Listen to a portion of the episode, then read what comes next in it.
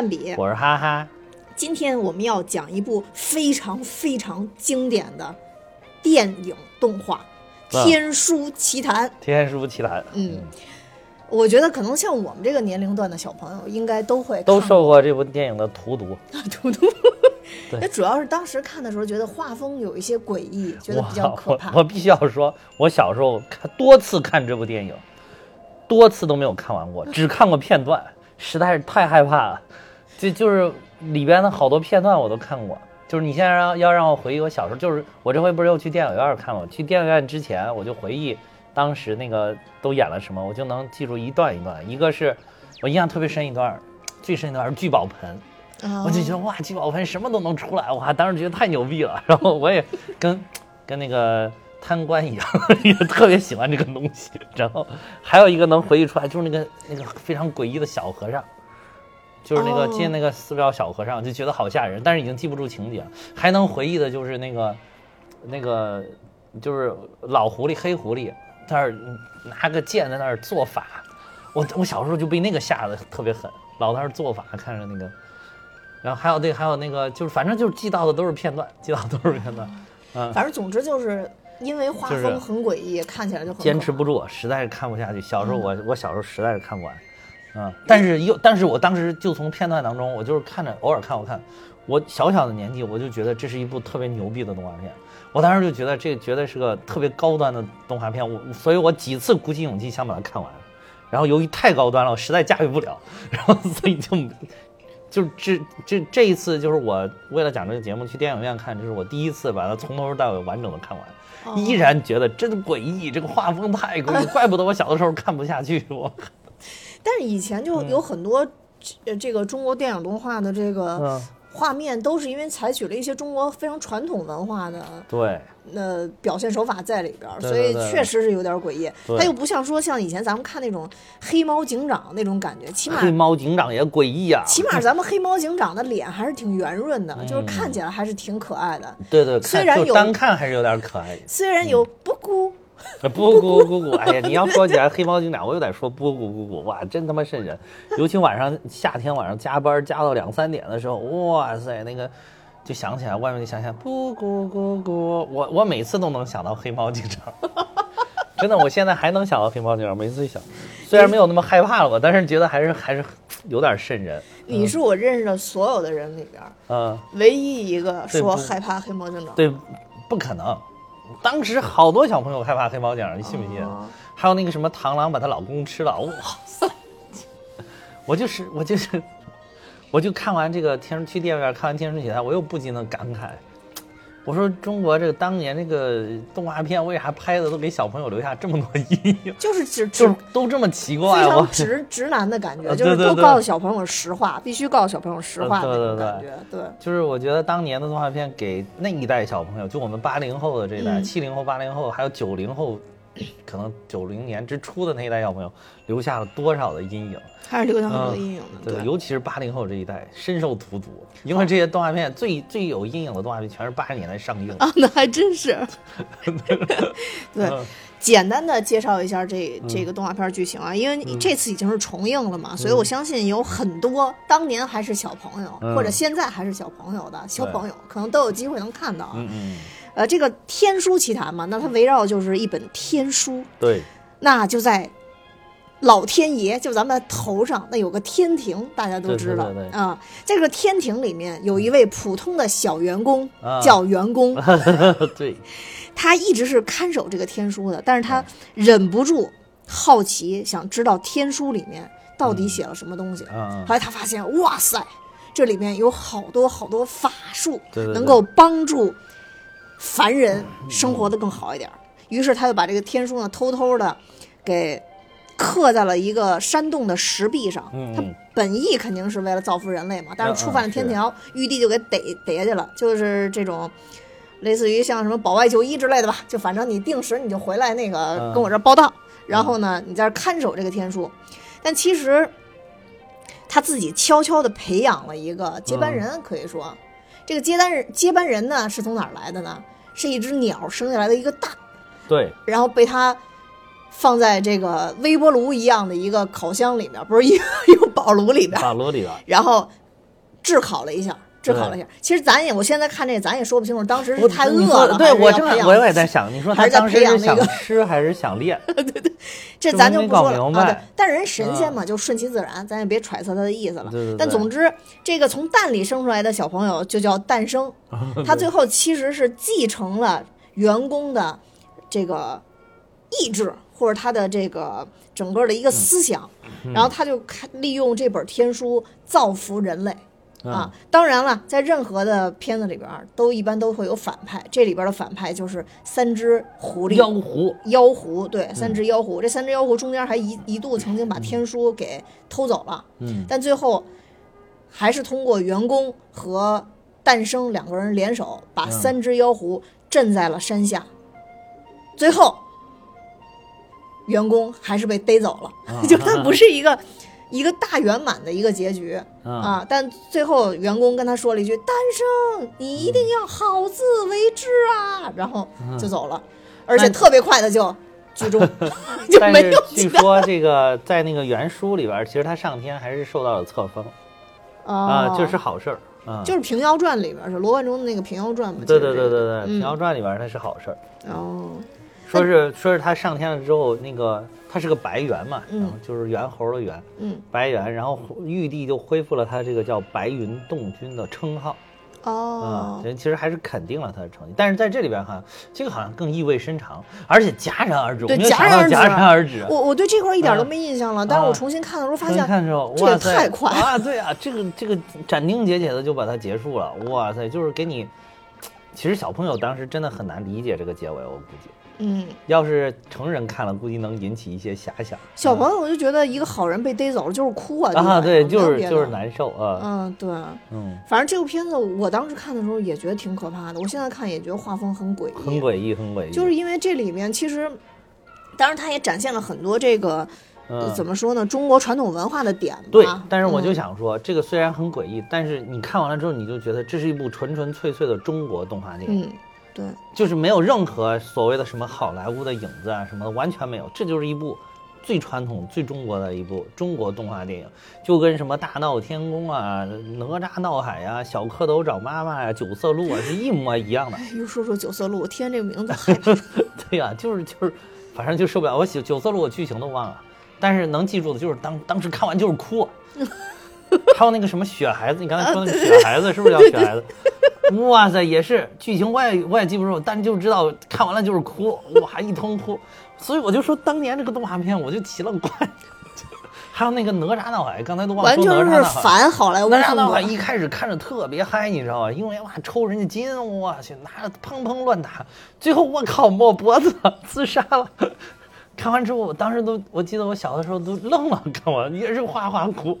就惊呆了，说哇还能这样操作呢？原本以为是一个什么海鲜烹饪的片子不是，还挺嗨的，然后之后发现把自己给真是烹了原。本以为是个爽片儿，我就跟现在那种爽网络爽文一样，看到一个是个爽片儿，看到最后哇靠，把自己抹了，我去。哇塞，还是个小朋友，哇！就反正觉得以前的动动画片儿就是特别人间真实，嗯就是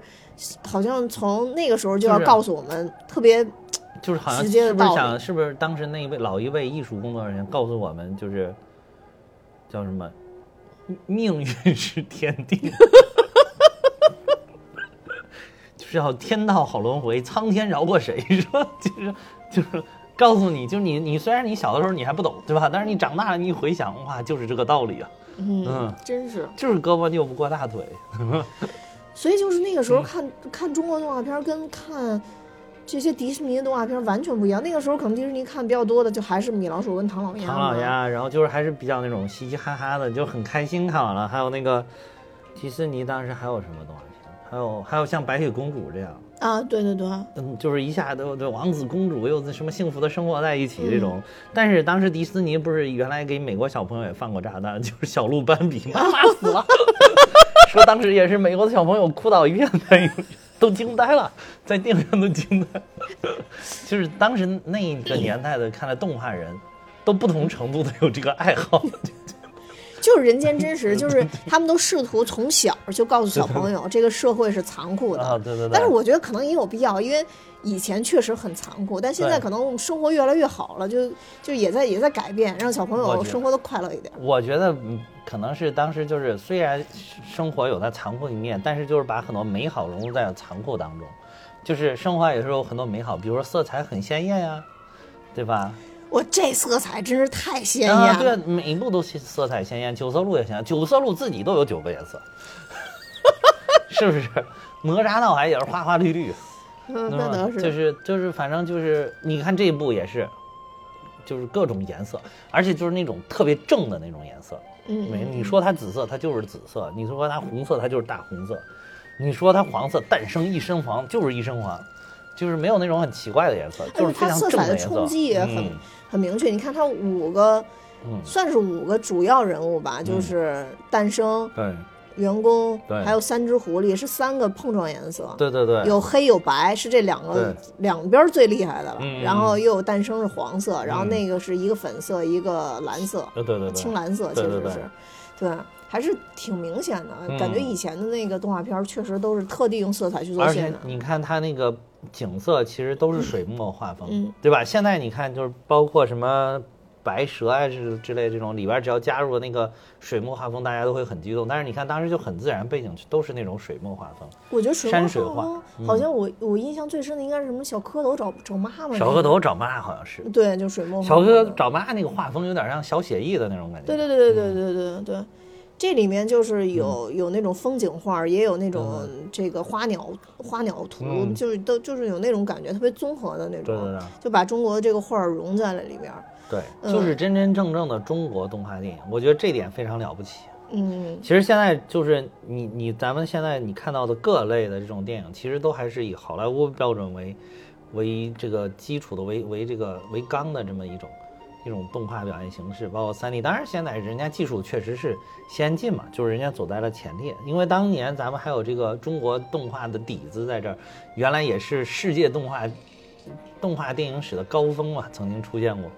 所以说可能当时还是继承了中国那一一段，后来就是想也想力图的寻求突破吧。嗯，从那个宝莲灯开始，其实那个宝莲灯虽然哦宝莲灯的画风我感觉跟这个还是有一些相近的，因为毕竟也是上美厂出的，但是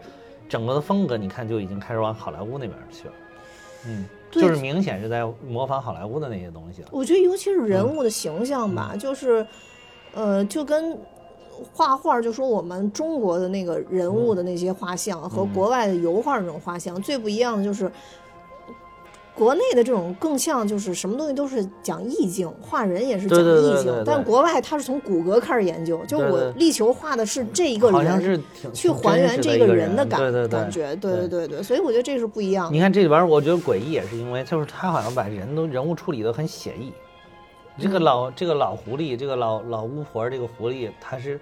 他写意，就是你一看它，它就不像什么好东西，然后同时就透着那个那个黑黑的眼睛，好像就透出了邪恶。但是你要说他描写，你要是从真像不像一个人的角度来，一看就不像个人。还有那个县令，县令一出来，大家一看就是大老鼠。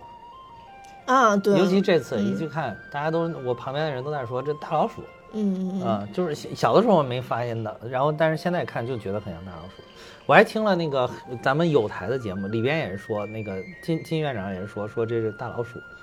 啊，然后后来我就看了一眼，确实你现在一看就是个大老鼠，嗯，有啊点硕鼠的感觉，就是就是我对他肯定是为了应应是硕鼠，硕鼠无食我鼠嘛。这嗯个硕鼠反倒是把大家的东西都吃走了，然后这个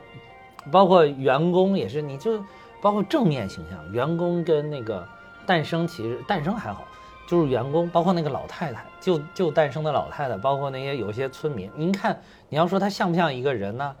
你知道他是一个人，但是你要从像的角度来说，他又不像一个人，就是他就好像是把你的这个轮廓，一个大体的形状勾勒出来，然后展现你一个风貌就完。员工就是仙气飘飘，仙风道骨，然后又是又有一团正气的感觉。这个那个老太太就是一看就是非常的苍老，对吧？这个又是很善良，就他从就哗哗都是简笔画一样，就给你勾勒出来了。这个狐狸也是，这三个狐狸，你一看这个老巫婆就是老谋深算，诡计多端，然后这个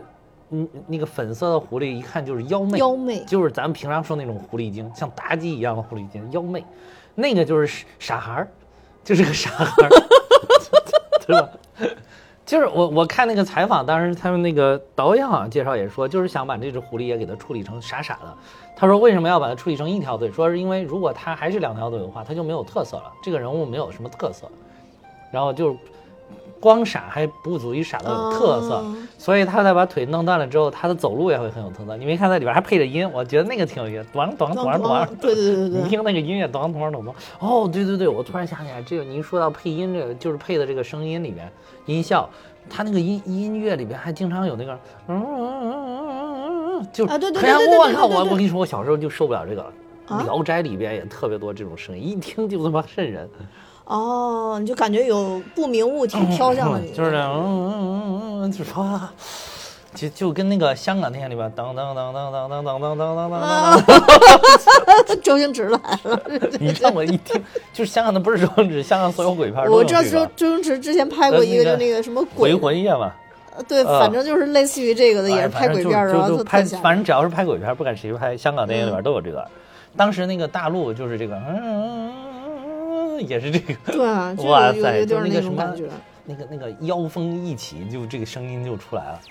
对啊，也也受不了。我小时候真受不了这个声音，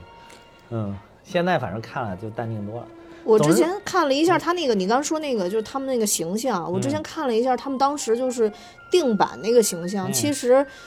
呃，员工他他他的那个脸谱主要来自于参考了京剧里边的关公，啊。所以他必须要有那种一团正气的那种啊感觉，就是脸要一团正气，同时又能满足仙气飘飘。他的脸就是四方方的嘛，你看，嗯。就是一般咱们中国传统文化觉得就是你国字脸就是这种一团正气的人，对。国字脸，嗯，然后那个刚才咱们说那个县令，就那个硕鼠，他们主要嗯。采采的是那个京剧脸谱里边的丑丑角儿，呃，对那个县令明显是丑角儿都是把脸上涂铺，就是眼部这个周边铺一个白粉，一个四方块儿一样的白粉，这个县令就完全是这样，嗯，所以他们就是力求在这里边的把人物都能做到脸谱化，就是让你一看都知道是什么样的人。对对对对。是。那反正总之就是包括那个谁全都，包括这个那个妖狐，就是那个很狐媚的那个粉色的狐狸，它那个也是挺像脸谱的，然后旁边有那个大、大大的那个红色的那种色块儿，嗯，嗯，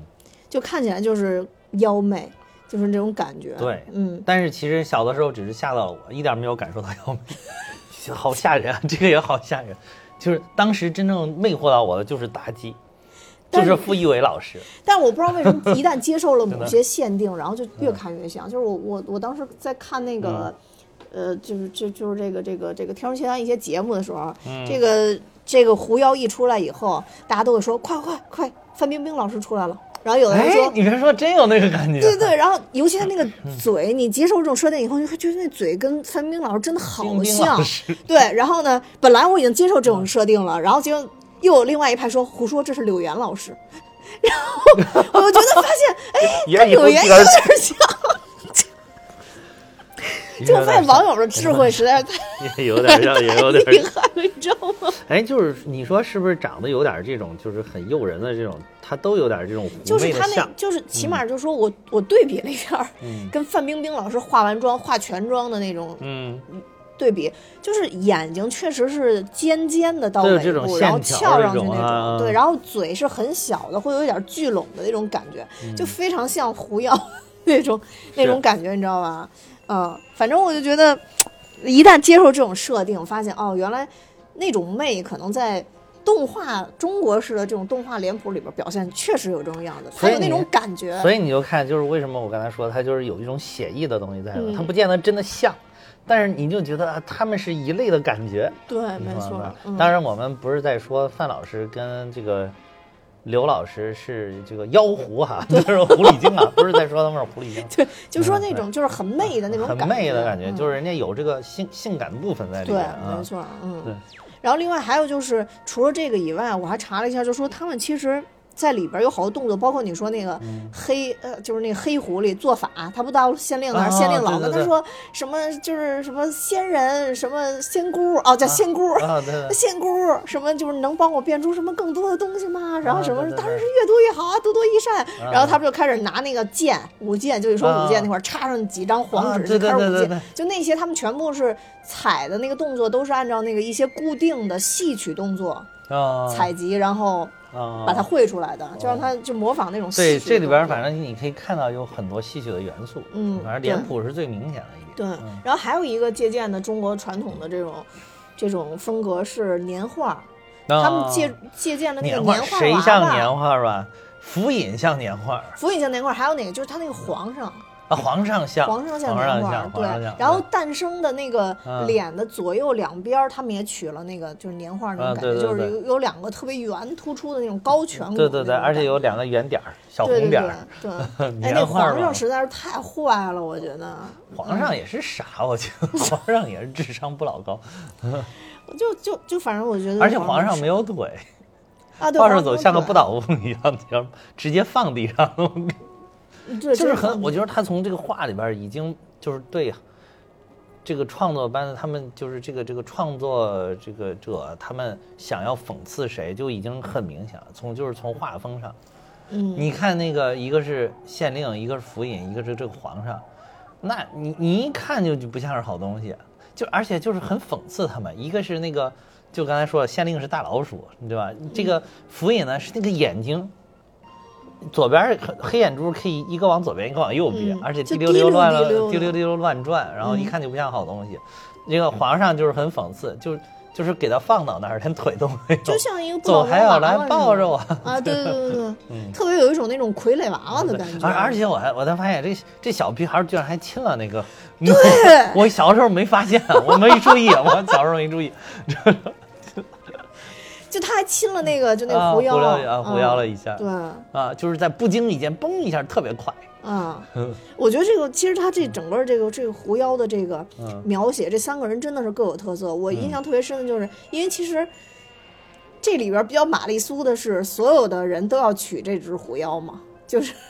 这个没有要小娶他小狐妖也没有要娶她吧，就是很福尹想娶就服啊，服皇上说等长大了我啊再封你，对对那个 也有点对有有反正但是县令没有动凡心，还有那谁也动凡心啊，老和尚一开始不让进嘛，老和尚跟小和尚，对，哦。就都就都有点在有台的节目里，我听到了一些 不一样的剧情。啊，是吗？其实我一直都说，本来今天来讲这期节目，因为之前我听过有台的节目，我觉得讲的实在太好了这一期，嗯而且是付费节目，花了钱了，可能更觉觉得这个讲的到位。这钱花哪儿哪儿好，我跟你说。然后，所以我本来想一一这一期就是说，大家好，我是蛋米，我是哈哈，我说推荐大家这一期去收听有台的节目，然后就到此结束了。所以就是他有台里边讲的，就是为什么那个第二天早上不是那个晚上，他不是跟那个谁小和尚就打起来了吗？嗯就是咱们都觉得他们两个都是想去找这个这个这个小狐狸是吧？然后所以哎不对，这里边处理是他们要那个香火钱啊。嗯但其实是这个老和尚也想去找，就是听有台讲的，这老和尚也想去这个找这个小小狐狸，然后这个小和尚也想找这个小狐狸，然后小狐狸又戏弄了他们俩，其实晚上不在那里边然后就等于你没看那里边是小和尚在里边来回踱步，就等着那个谁的过小狐狸，这个这个很狐媚的小狐狸精过去。然后结果那个老和尚进去，老和尚进去，因为天色将晚，非常的昏暗，伸手不见五指。然后小和尚急切的心情又不想开灯嘛，最后两个人就亲在了一处，然后整了半天，然后那个老和尚听出来是小和尚的声音，才非常的惊讶，然后两个人才打在了一起，是这个原因。这有台讲的，有台讲的啊，这这不是不是不是有台院长自己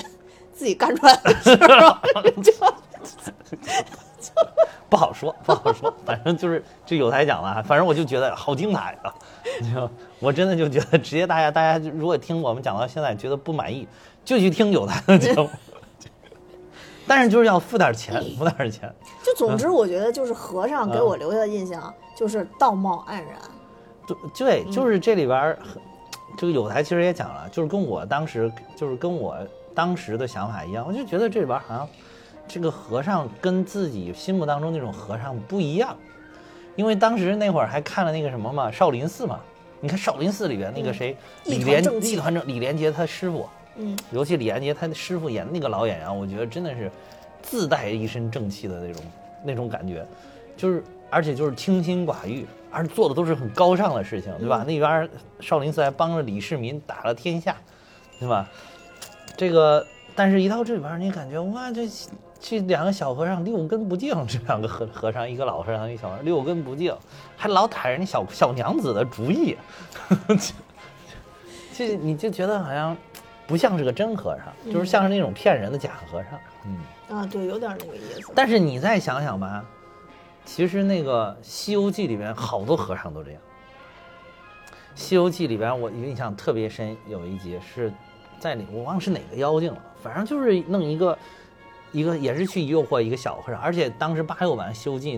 那女演员长得都特别好看，真的也也有这个狐狸精的样子。嗯然后就是就是两个人抱在一处的时候，突然你记不记得他突然那个指甲就变。变哦长了，然后插到他那个个头里边哇，那个我真的，我本来正兴奋呢，这突然一看，哇塞，插头里边了，哇，吓死我了，当时也是，真的，真的，真的，就是这个我印象也特别深，特别深。然后反正我觉得这和尚特别道貌岸然，就是一开始就已经觉得这和尚特别坏了，然后不是嗯等于他们还把那个小和尚给扔到那个井里了吗？啊，虽然我就很害怕这个小和尚，因为这个小和尚老噔噔噔噔往外吐舌头，就跟那个 蛇在吐信子似的，啊你知道吗？我虽然很很讨厌这个小和尚，但是也罪不至死，我就感觉。啊，对，是罪不至死就啊，还好，后来诞生等于把这个小和尚从井里给救出来了。救出来了，然后呢就，给他救活了，等于。我觉得特别道貌岸然的就是这个老和尚在发现那个两只仙姑狐妖被逮起来的时候，老和尚还说啊。恶有恶报，然后这你就感觉哇塞，这不是当年你大晚上非要给人开院门的时候，然后回去以后还跟那小小和尚还师傅，对不对？然后两个人还相互的那个安抚了一下，对对对，他那个小和尚开门的时候，一开始看到这个老妖婆，一下被吓得，赶快把门关上。真的真的是然后那个老妖婆也很会，你来你来，然后让那个小娘子过来，然后结果那个小和尚一看，哎，喜笑颜开，赶快给打开了。对。就是从那儿开始，你就觉得这个和尚不正常，这个和尚不正常，就不是咱们心目当中那种和尚。对。啊，但是就是有可能啊，当年那个和尚普遍都是这种情况，因为因为好多可能你像当时当和尚是因为好多是吃不上饭去当和尚，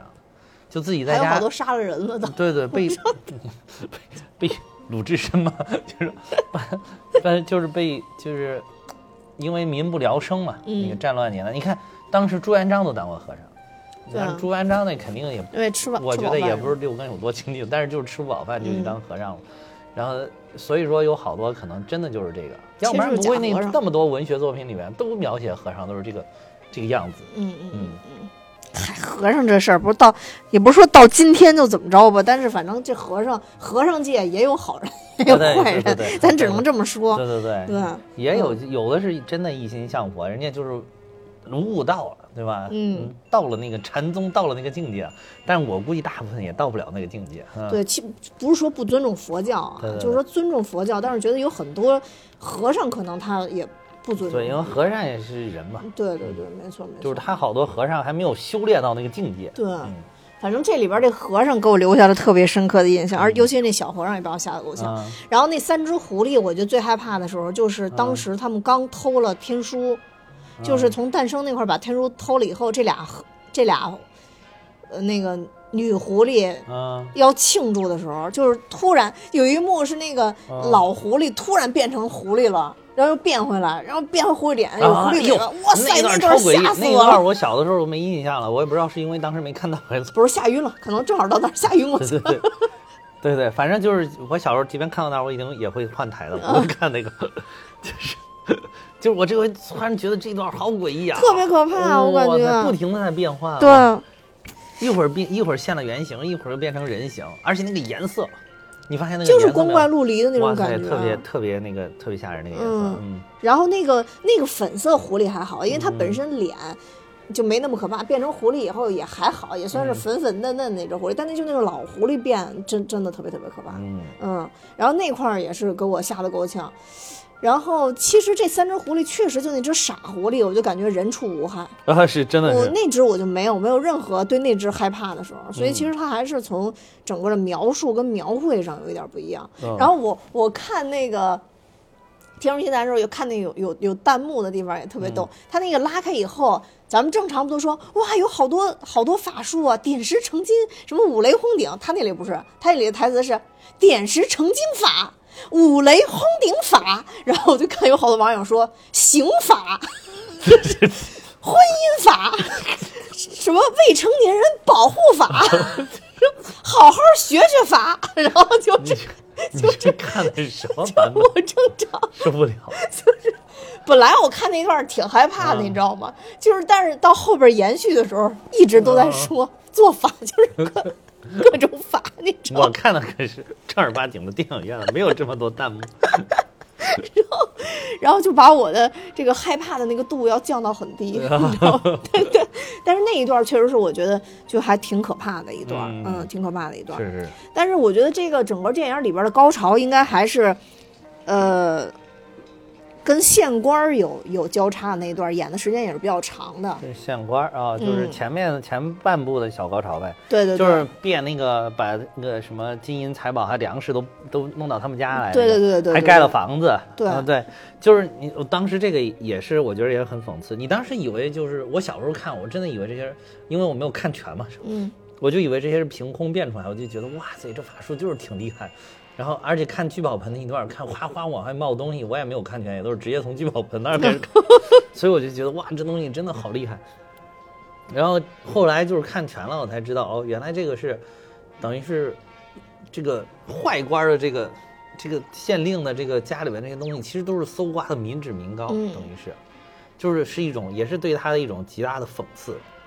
对，嗯，就是其实当时我觉得有一个隐喻，就里边有一个说这些东西都是刮来的，对，就你也可以小时候你可能就理解哦，大风刮来的，嗯。但实际上你也可以理解，其实就是搜刮来的。搜刮来的对对对对对所以我觉得就是它这里边还是、还是有一些隐喻的东西，但小时候可能没想那么多。哇，这个现在觉得这部这部电影动画电影好深刻，我看你看完之后好深刻，而且讽刺就好辛辣、好犀利，而且那个好直接，而且那个县令的嗯爸爸，我觉得也特、特别厉害，就是那个肚子后来撑特别大，然后吹风好了的那个。对对对。对，就县令爸爸也是，就是真的是有其父必有其其子，对对对对对。就他爸也是因为太贪了，最后相当于就不知道变哪儿去了嘛，就啊，没了嘛，就嗯没了，对对对，嗯，然后其实他那种感觉就是，最后一开始弄一堆的爸爸，然后到最后 就一个爸爸都没有了。然后那几个爸爸在争抢的过程中，也没有说哪个爸爸是真的亲爹就手软的，就差点给他就是五马分尸。对对对，也不是什么好东西，反正一看，嗯，对对。然后所以就是感觉有其父必有其子。对对对，他也嗯没有说，一看你这个从大风刮来这么东西，就说说孩子啊，你不能这样啊，是哈？我我我们都是什么当官要为民做主啊，根本他父亲也没有这么教育过，对吧？他就觉得这也是理所应当，而且他这个县令也一直说多多益善啦，啊，当然就是多多益益善啊。嗯，对，其实他你弄得越多，就是老百姓那边就越少。嗯你你然后把那个老太太救了诞生的老太太都逼得要上吊了嗯其实已经上吊了，但诞生拽了一个剪刀过去。啊！对嗯，用法术飞出去一个剪刀剪刀，对，嗯，而且那个时候那那段就是体现老百姓的一种淳朴吧，就问他说，你你问老百姓，老百姓说我只要我自己的那个啊对啊，对，嗯说我我就我那就有两锭银子哈，还有那个老太太说我就有什么什么，还有个银簪是吧？啊对对银对银簪子，然后就其他就没了。你让他也没有说哇，聚宝盆这么厉害啊，我们都要要多少多少什么东西也没有。对，就是如果你一贪婪这个聚宝盆就不给你，就变成跟那个后来收拾你那个收拾县令他们家一样了啊，就该惩罚你了。嗯，其实那个诞生最后等于就是通过聚聚宝盆这个东西，用贪欲惩罚了贪欲嘛。啊，对对嗯对，就是就是我觉得让他父亲最后一个都没有，是不是也隐喻了？就是你你贪婪到最后就是一场空，哎，对，有这种啊感觉，我觉得。对你越贪婪，最后就越是一场空。其实诞生就是用自己的方式去去伸张正义嘛，对对对就是等于是把县官儿惩戒了县官儿，但其实这个时候等于那几只狐狸，他一直在追他们嘛，因为要那个天书嘛。嗯那其实这几只狐狸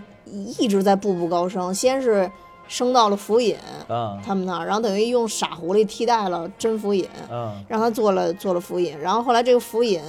这这座小庙也容不下他们了，后来等于就去了皇宫嘛，对啊、就给皇上去去表演妖术去了。对对对，嗯，表演妖术去了。我觉得当时小时候看的还有一段特别可怕，就是在城楼上变老虎那个，哦，就是老虎吃人。那你小时候没印象了，主要是我可能没坚持到这个，从来没坚持到最后。就最后最后不是变出三只老虎来嘛？啊然后后来他，然后诞生为了跟这老虎搏斗，等于诞生又变出了三只龙嘛。啊对然后就开始做法搏斗嘛。然后我竟然发现龙还打不过老虎，也够次的。而且反正就看完这个就知道，为怪不得说龙虎斗，龙虎斗，嗯原来原来老虎跟龙的战斗力一样。对，然后那个龙还还吃老虎的裤子，然后老虎发现裤子没了，然后还把毛往下揪一揪，把屁股挡住。啊，还有这个吗？嗯，有，我这我啊这次特地看了，啊然后我觉得是不是也有一新版的给丝幽默。删掉了？没有没有，就是他那个相当于就是把屁股上那个毛就给咬没了，老虎就拽它上面那毛往下拽了这一拽，有那么一幕，哦，等于老虎穿了一件毛衣呗。就反正有那种感觉。嗯但是但是你后来发现，其实它也挺真实的，相当于最后啊，打到最后，等于诞生其实也没赢，没赢啊，其实最后是还是因为那个谁，因为就是。呃，老妖婆也学了法术了，诞生也学了法术了，而且都只学了一部分，所以就是，所以他们俩等于最后打了个平手，而且那边等于有仨狐狐狸，他就是虽然那个傻狐狸没起什么作用嘛，但是至少那边有俩狐狸，他等于他一个人还是个小孩儿，嗯。所以就等于他嗯就是打了个平手，最后其实是员工出手把他给了，嗯，对，突然出来，哎，他那个我觉得也特别有意思，就是到最后夺那个天书的时候，真的是出手，就变成了变成了一只手手，对，手在抢，对，手在抢那个天书，然后本来也是那块儿也是画风很诡异，然后我看的那个底下又对对对，我也这是什么纸？这种纸以后要用起来可方便了，不容易破。不是这什么手指嘛？手抓的只是手指是吗？而且我觉得就是嗯员工既然当时能让能让诞生那么快把那本天书都背下来，为什么之前不让他背下来呢？就是那会儿诞生，因为是已经习得了一定法术，才嗯可能才有这个本领。一开始诞生啥法术也没有，啊，就是你他有个过程，反正我就有个过程，感觉他是就是后来诞生又升级了，就打了妖怪之后就升级了。哦哦哦哦。反正我看那个老狐狸，我倒反而觉得老狐狸跟那个小、小女狐狸好像学的还比诞生快一点儿，啊啊，对，嗯，有那种感觉，好像是。嗯。但是主主要其实我觉得诞生就是很实诚，然后很为老百姓做事儿。但是那个狐狸呢，相当于它有一个特别明显的对比，就是狐狸是骗钱，对，不是真做事儿；诞生是不要钱，但是真做事儿。对对对，所以我看好多网上都评论说，说其实，嗯，就你刚刚说这呃电动画片戛然而止，好多人都推测后边是什么，嗯嗯可能没有去看这个《平遥传》，但是就大家就说，可能这个员工只是诞生是他的一个意志的传承人，其实是因啊为他、他其实就是一个很虚拟的，啊，他其实啊就是员工。嗯。因为从那个我们正常的看那个动画片儿，你会发现员工跟诞生脑袋上都有一个月牙儿哦啊，都有一个月牙儿。包青天呀。啊，是一样，不是 包青天那月牙儿竖着，他们家那月牙儿躺着呢。哦，对，然后就反正就是有一种传承人的一种感觉吧，嗯所以大家都说这个员工就像普罗米修斯一样，这个诞生就是一个火种，啊啊啊！然后他把诞生留在了人间。啊，嗯，然后其实好多人感觉这个这部片子比较唏嘘的也是，就说，呃，员工被抓走了。最后结局怎么样不知道，咱们肯定推测吧，啊啊。就就是推测不出来。但是唯一能确定就是世间这些县令、这些府尹还都在，啊是，你也没有把皇上推翻或者怎么着。那推那没推翻，就是老百姓还是就是小皇帝好像被砸死了，但是你不是还要换一个皇上吗？对，嗯嗯，就狐妖等于死了，然后然后就就没有没有带来什么实质性的改变，对对对所以这部动画片儿等于就是说，呃如果是小朋友看的话，可能就是看个剧情看个热闹。对对对。嗯，但是真的是长大以后看的话，觉得这里边儿还确实是埋了一些延伸性的东西，等着我挺深的，反正我感觉挺深的这个片儿。嗯，对，所以我就觉得我小时候还是很有眼光，我当时就觉得这是一部高端的动画片，就是但是是自己驾驭不了，反正驾驭不了，看不了。因为我、嗯。就我以前都都没有意识，什么员工偷偷的让诞生什么，在他不在的时候，然后去学那个东西，其实就是打个擦边球嘛。嗯。跟跟天宫说我不知道啊，他自己学的，啊，对对就对有有有一种那种感觉。对对啊，有点那个嗯感觉。然后等嗯。于就是因为他因为他要毕竟上天庭报他道嘛，对，因为他毕竟他受过处分了，啊对。有经验了，是吧？不能再硬干，有些事儿不能硬干，对。嗯。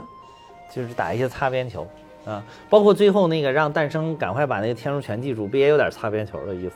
对，然后就给嗯烧了嘛。啊，对，嗯然后他上上天就说：“你看我都烧了，你还要怎样？对吧，玉帝？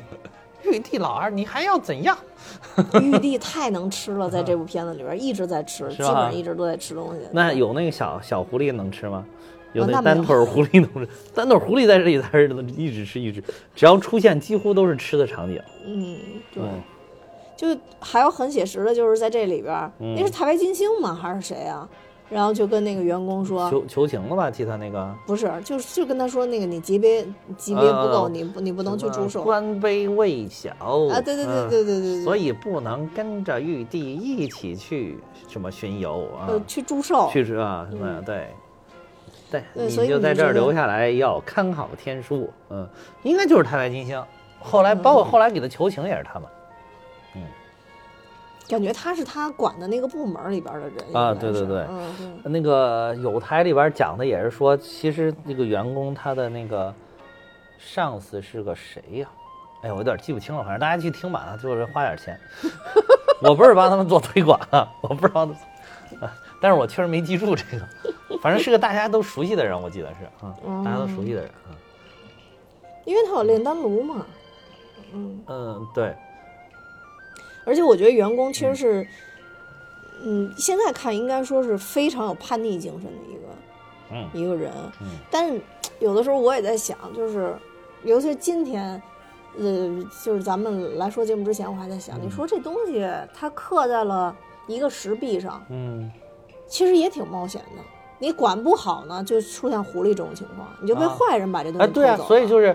其实这个也是，我觉得也是这个这个影片还深刻的其中一点，就是他一开始员工就是一开始就有点愤青的感觉嘛，嗯说哇这好玩意儿好玩意儿对吧？玉帝老儿你居然自己私藏，嗯，本来都说要传于后世的对吧？你也不传，还找人给你看住，天天对，啊，你说。然后，但是其实你要从一个领导者的角度来讲，说这是把双刃剑，你不好搞，不好搞这事儿，你说不清楚。能传好了也能用来好，传不好了就是这你说的这几个狐狸这样的，就祸患人间嘛。对，而且你明显看，反正在这个动画片里表现的就是，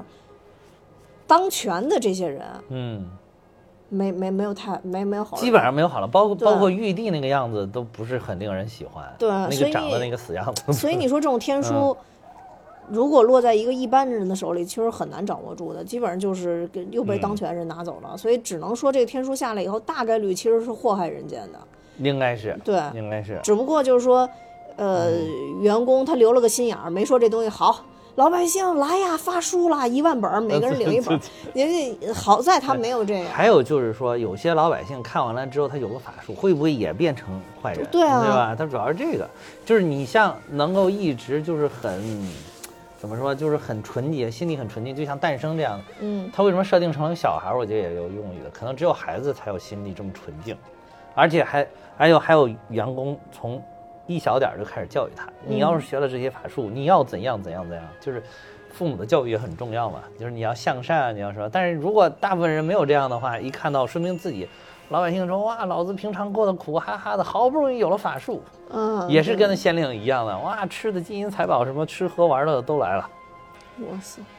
那这些东西可够累的，所以就是说东边飞西边，飞到西边飞东边。对对，所以说你要是那个，就是探讨的话，你就你就一一上去最最最应该探讨的一个就是，到底应不应该把这个天书传传授给大家？嗯，不就就像那个什么，叫叫什么呀？潘多拉的魔盒，打开了之后，对吧？到底是什么？他说是是不是会祸乱人间，对，其实有点这对吧？种，就是欲望嘛，嗯其实就打开了欲望，潘多拉魔盒不是打开了欲大家的欲望了？嗯，其实我我你要我没本事我就这了，对吧？所以就是啊我突然有能力了，你这个人的欲望是不是也跟着就上去了？就最后啊他那一句“好自为之”，我感觉就是嗯特别意味深长吧，啊因为我觉得那个时候可能对于员工来讲，他也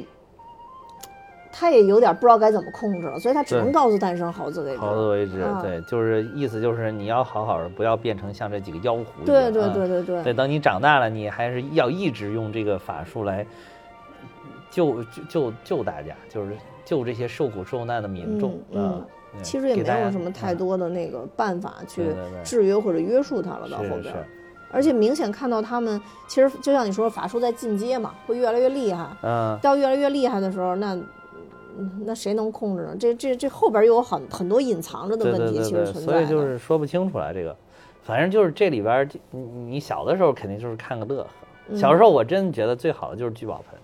呼呼往外边冒冒东西，冒大元冒冒冒粮食，我就觉得特别好这个东西。嗯，啊、你看我要是真的掌握了这个，很有可能就变成了这个贪贪婪的县令女了。不过你刚才说的那点很重要，就是说他如果是嗯，本身是一个呃思想上特别纯洁的人，他可能有好多东西做做做乱做坏的事儿，他可能想不到，所以他就会比较坚定的嗯往往一个好的方向去做，再加上有员工的培育。对我，突然想起那个沙赞来，雷霆沙赞来了，啊那里边不就是嘛？他要选一个继承人，但必须这个小朋友是纯净的，啊所以他不会被那个那个力量所迷惑嘛。哦啊，其实有有点这个意思。啊嗯，对，我刚突然想起这个来了。可能是中外都好探讨这个，就包括《指环王》那个也一样，那个那个啊戒指有很大的魔力，对对对对对？但是你要什么样的，就是只有一些人不会被迷惑。对对对对对，嗯得是那个他们那个叫什么夏尔人，是不是？对那个就他们这这族人，嗯心地比较纯净，才能够控制得了他。嗯才带着他才没有那么大的问题。就那就有一些人，他里边那个谁不是也咕噜之前，不是也是他们这一族人，但是也都受到蛊惑了，都有可能。嗯，就是这种很大力量的东西，不是可能，可能你需要有一个更大力量的心灵才能去驾驭它。对，驾驭它，要么都控制不住。对嗯要不然就会把一些人性的阴暗面给你引导出来。嗯，对，其实这个《天书奇谭》应该也是在讲这部分内容吧？对对对嗯对对，嗯这个在四 K 就是这个修复版的时候，嗯今年上映，最后其实加了一段儿那个对于钱运达导演的一个采访，嗯一个就是听他一种讲述啊，他们当时是怎么怎么想做这个项目的时候，他那里边就讲，其实一开始是 BBC 想找到上美厂来合作，嗯而且他他 BBC 当时好像拿出来一个粗本的，就是初本，就是写的也比较粗，然后是从他说是从盘古开天辟地一直到后来后来的这些神话，他都串在一起了，也很庞杂，倒是挺有意思。他说，但是后来呢，就是他们也就在这个基础上开始想修改这个剧本，嗯然后因为他看那个剧本写的就不像是个中国的故事，虽然串了这么多中国的内容，但毕竟是老外搞的嘛，他们就想把它搞得更中国一点。但是弄着弄着弄着，BBC 说我们没有钱投了，就 BBC 就没出钱。但是这个本子已经基本上 OK 了，然后他们就觉得还是应该把这个项目都立项了呢，还是要把这个项目做下去。嗯，最后才渐渐的，然后变成了这么一个这么一个项目。然后就是因为他们 BBC 那个本子又有点不接中国的地气，所以又有点庞杂，很混乱。你想从盘古开天辟辟地一直到最后这些神话故事那么多呢，怎么可能一个电影都讲完？所以他们最后依依托的就是这个罗贯中跟冯冯梦龙的叫《三隋平遥传》，嗯，然后再以这个为基础为蓝本，然后搞出来的一个剧本。那其实我觉得这嗯种剧真挺好的，我我我不知道是不是我屁股上长针了还是怎么着，我我对于现在这种电影一拍拍两个小时、三个小时了，我这真的是现在有点坐不住了。你看原来这种小的动画电影，啊一个电影一时间个小时不是很长二十分钟，对对对八十几分钟，我觉得就很合适。而且说这个是上美场第二部时间超过一个小时的电影，哦，第二部长篇说是有三部，嗯第一部是大闹天宫，第二部是哪吒闹海，第三部就是这个那个天书奇谭。哦然后但是哪吒闹海好像差了几分钟，不到六十分钟，然后大闹天宫跟这部都超过了六十分钟，哦，所以它是第二部，嗯，第二部超过一个小时的动画长片。对，我之前也看了一下他们背后的，就是，呃，他们背后配乐用的那个上海交响乐团嘛，嗯然后说当时这也是一个比较创新的，用民乐加上古典乐器嗯嗯嗯配出来的一些、嗯。一些这个这回就是重映，版的时候，它这个音乐是用交响乐团为主了，就嗯。民乐就变少了。这个也是好多大家都觉得有点遗憾的地方。如果它还能一直就是纯民乐的配乐就更好，因为当年好像是基本上是纯民乐呃，也也有一些古典音乐，说说因为当时就这一块儿算一个他们的创新点吧，啊嗯，对，对所以就是尤其是一些音效，啊嗯，他们用了一些古典乐器，然后哦。来来做配乐吧，对。嗯，反正我看那个导演真的是岁数已经很大，应该九对十九十，九十一岁吧，好像今年是啊二十八年今年都是啊，不是九十三岁，二十八年九十他们都是九十三岁了。嗯推着轮椅，但是老爷子的这个精神还是比较精神好矍铄的，哇塞！我听看到最后那个彩蛋专访，你看他那样子，哇，就你觉得根本感觉不到他九十多，讲话声音洪亮，然后思路特别的清晰，给你讲我们当时是怎么做的，怎么想的。然后他还怀念了一下那个他们的另外一位导演，哦，那个当时应该是主要的导演，对对，叫王树晨啊。对对还说特别可惜，因为那个王树晨导演六十岁整的时候就去世，哦。呃，六十岁，三一年到九一年。哦啊，，那挺可惜，比他还小了三岁，他说，哦但是很可惜，早早就去世了。嗯。嗯，还有就是，我觉得这个老一辈他们这这些艺术家们，他们有一点，我觉得是特别好的，就是制作之前，等于他们先给自己定了一个原则，他们就是对这个动画事业，他们是有理念的。嗯他就说说，我们觉得动画就是要做到三点：奇趣美，嗯要很奇、很奇特，不是一个很平凡的故事。然后趣一定要有趣，因为是动画片嘛，一定要有趣，能吸引小朋友们的喜欢。嗯然后还有一个美，就是对美有执着的追求。嗯，哦这里边虽然画风很诡异，但是你能看有一些画面是真的是很美的，包括他们的用色，就是是是在追求他们心目当中那个美的那个艺术的美。嗯，虽然小朋友可能会被吓到，啊、我觉得当时好多小朋友会被吓到，可能都是因为这个艺术家们在追求自己内心深处、内中心的奇趣美。呃，对奇趣美，并不是在追求小朋友的奇趣美，所以小小朋友还达不到这个程度，所以就被吓到。我看反正他们现在修复的那个就是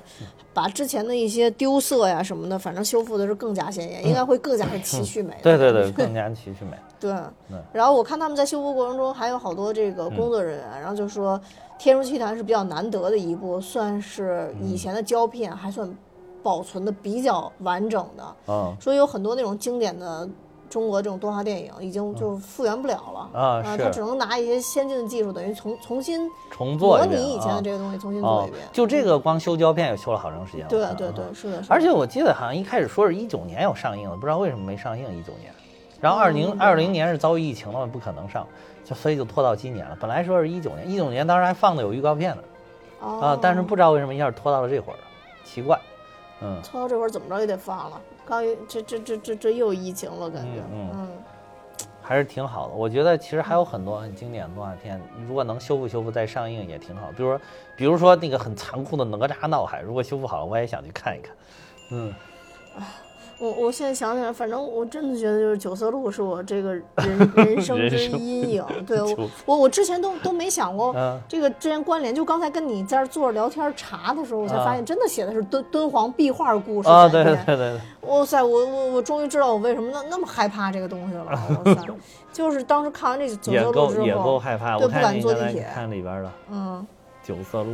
对，就是他那个画风也是很诡异嘛，因为他嗯敦煌壁画里边那个人都是有一点变形的那种那种画风啊，对对对对对嗯，所以看起来很可怕。就是你就是中国的这种好多艺术，它好像是一种抽象美，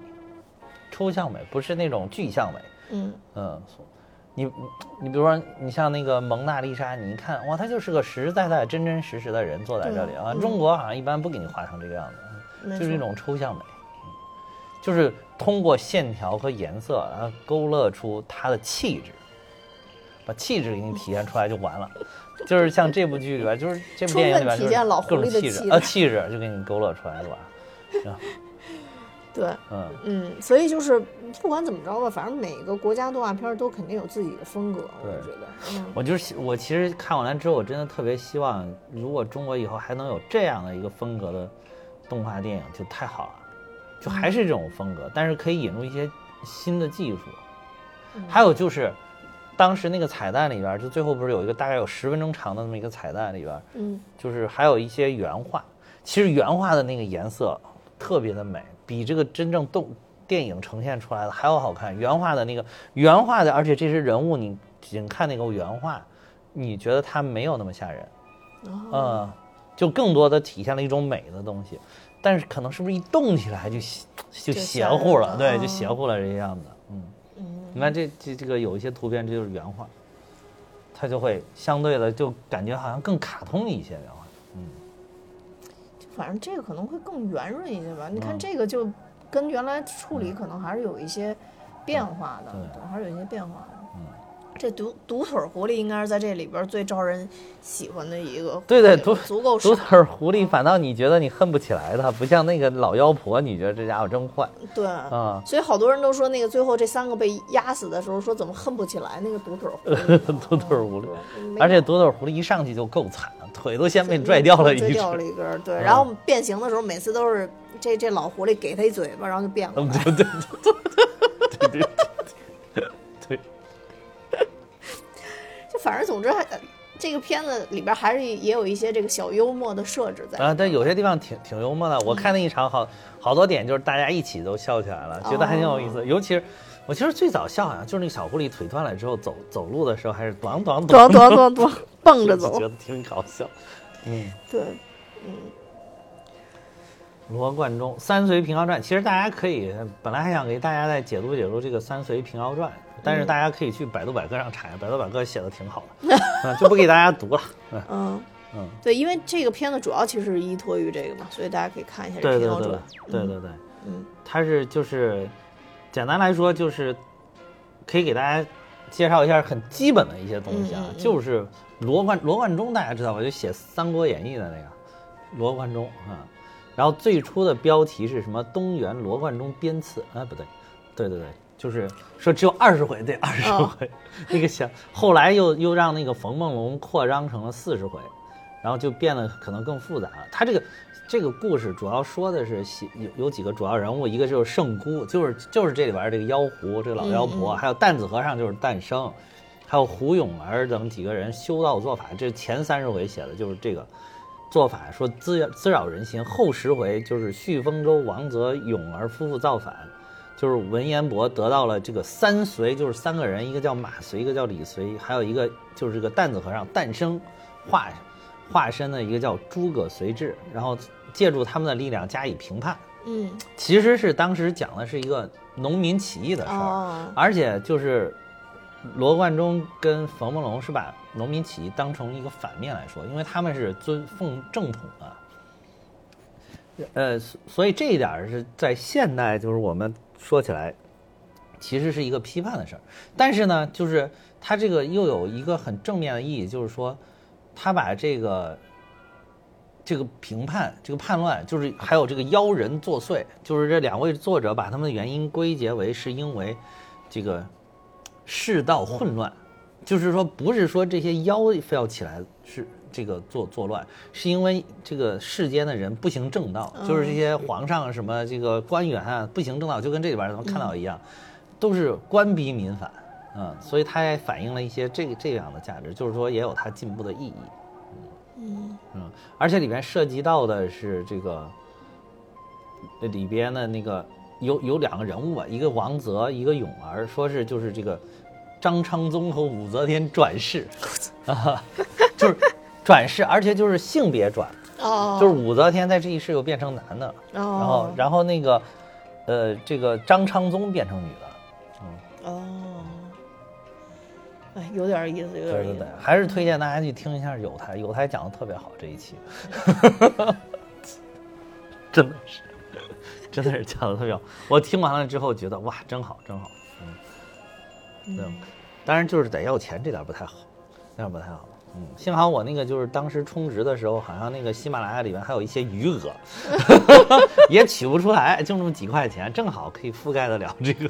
收听费用，我就给他听了。啊，那好吧，反正如果大家有有兴趣的话，一个是可以去看一下电影，另外一个也去听一下我们有台的这个付费节目。对对，还还再有再想有兴趣的话，就是可以看看这个《平妖传》。嗯啊嗯嗯嗯，对。嗯，那我们今天大概就到这儿。好，嗯，呃，我也要跟大家说，我们蛋米哈有自己的听友群了，大家可以看节目的说明，加我的联系方式，我会把大家拉进群。那今天节目就到这儿，多谢大家收听，拜拜。再见。